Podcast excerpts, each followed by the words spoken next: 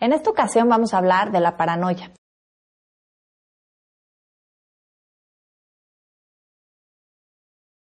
Porque si bien es una condición que puede construirse como un trastorno a la personalidad, la realidad es que todos en algún momento de la vida hemos tenido fantasías paranoides. Pero ¿qué es la paranoia? La paranoia es este sentimiento al cual nos enfrentamos cuando tenemos la sensación de sospecha o de desconfianza con respecto a lo que está ocurriendo a nuestro alrededor. Y cuando eso sucede, se instauran estas ideas obsesivas que no tienen ni siquiera justificación o fundamento para que nos estemos sintiendo de esa manera. Es como una tendencia a malinterpretar lo que está ocurriendo a nuestro alrededor. Pero ¿por qué se activan estas fantasías paranoides? Vamos a revisar entonces lo que nos dicen diferentes autores con respecto a esta condición en particular. La primera, y que además es algo que abordamos dentro del blog, es la sensación a veces de sentirnos olvidados por la humanidad. El tener la sensación de que la mente del otro ha dejado de ser ocupada por nosotros, puede ser algo muy amenazante, el vivir la sensación de la indiferencia. Entonces construimos ideas o pensamientos como el siguiente, prefiero pensar que tú a mí me quieres destruir o que ustedes están hablando mal de mí o que están confabulando en mi contra antes de pensar que yo pudiera ser indiferente en la vida de los demás. Entonces prefiero pensar que hay algo en mi contra antes de pensar o sentir que tú a mí me has olvidado. Esa es una de las razones principales por las cuales a veces se puede activar esta paranoia. Y también por esta idea de que hay personas que les es mucho más fácil lidiar con una emoción como del terror o del miedo o de la amenaza antes que tenerse que enfrentar a su propia soledad. Y era una de las epifanías que poníamos dentro del blog. Esta señora que de repente tenía la sensación de que había alguien en su casa que la observaba y que estaba buscando la noche perfecta para atacarla. Pero también relataba ella dentro de esta epifanía que recientemente se había enfrentado a la pérdida de su esposo. Y esta sensación de vivirse sola, de no haber enfrentado o de no haber procesado el duelo de manera correcta, parece que utilizaba entonces la paranoia como un mecanismo de defensa. Era mucho más fácil para ella lidiar en las noches con el terror y con el miedo antes que enfrentarse a su propia desolación. Otra de las razones por las cuales también puede aparecer la paranoia es por esta sensación a veces de los juicios que podemos tener contra nosotros mismos.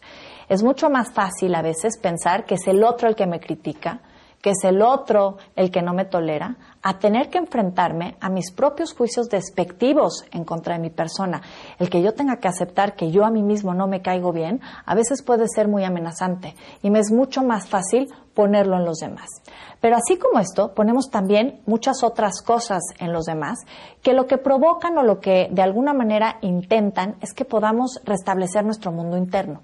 A veces la paranoia surge como una manera de poder lidiar con el coraje, con el odio.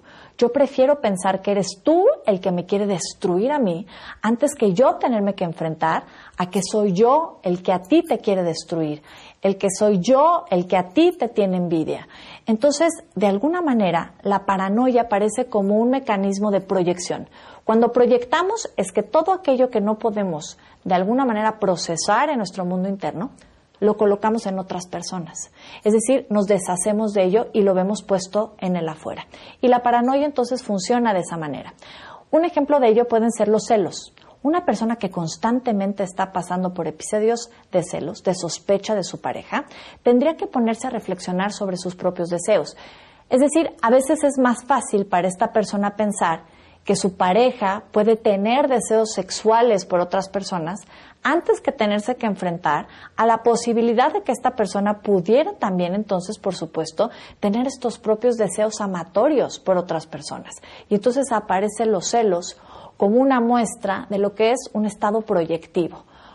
No lo puedo ver en mí, pero me es mucho más fácil verlo en ti. Vamos entonces también a la posibilidad de eh, cómo las personas paranoicas tienden en algún punto también a retraerse, porque es la manera de justificar el que no quieren o no pueden vincularse con los demás. Entonces, en esta idea de pensar, claro, es que si yo me vinculo, implica que yo tenga que compartir información íntima acerca de mí, eso me pone en una situación de peligro. Entonces, prefiero de alguna manera explicarme que eso me puede poner una situación dañina y entonces evito el vínculo. Es la manera en cómo justifico el que no me acerco a los demás.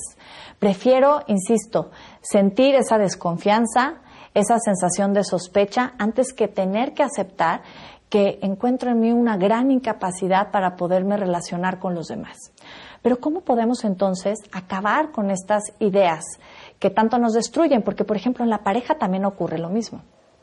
Esta frase común que hemos escuchado del odio al amor solo hay un paso, de repente tendríamos que ponernos a pensar que hay en el fondo, porque hay personas que prefieren pensar esta sensación de decir, prefiero sentir que te odio antes que tener que aceptar que te amo, porque además es la sensación de te odio, te odio porque no te puedo amar, por las razones que sean, y entonces utilizo el odio como una defensa para no tener que enfrentarme al dolor profundo que me provoca el que no te puedo amar.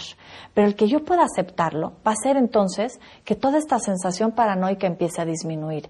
En general, el que podamos trabajar con cualquiera de nuestros afectos, que podamos aceptar nuestra envidia, nuestro coraje, nuestra frustración, todas estas emociones que nos pueden perturbar internamente, va a ser que empiece a bajar entonces estos estados paranoicos, porque vamos a dejar de necesitar de ponerlo en el mundo exterior, lo vamos a poder empezar a revisar y lo vamos a poder empezar a tolerar. El que podamos reflexionar qué tanto hemos contribuido con nuestra actitud a retraernos del mundo, a vivir en un mundo apartado, en un mundo en que por supuesto pues existe un miedo a sentir la indiferencia del otro, pero qué tanto de alguna manera estamos promoviendo que eso ocurra.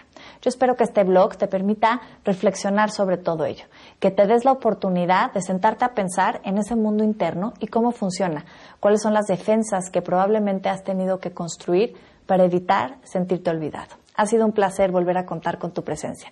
Espero verte en nuestro próximo blog.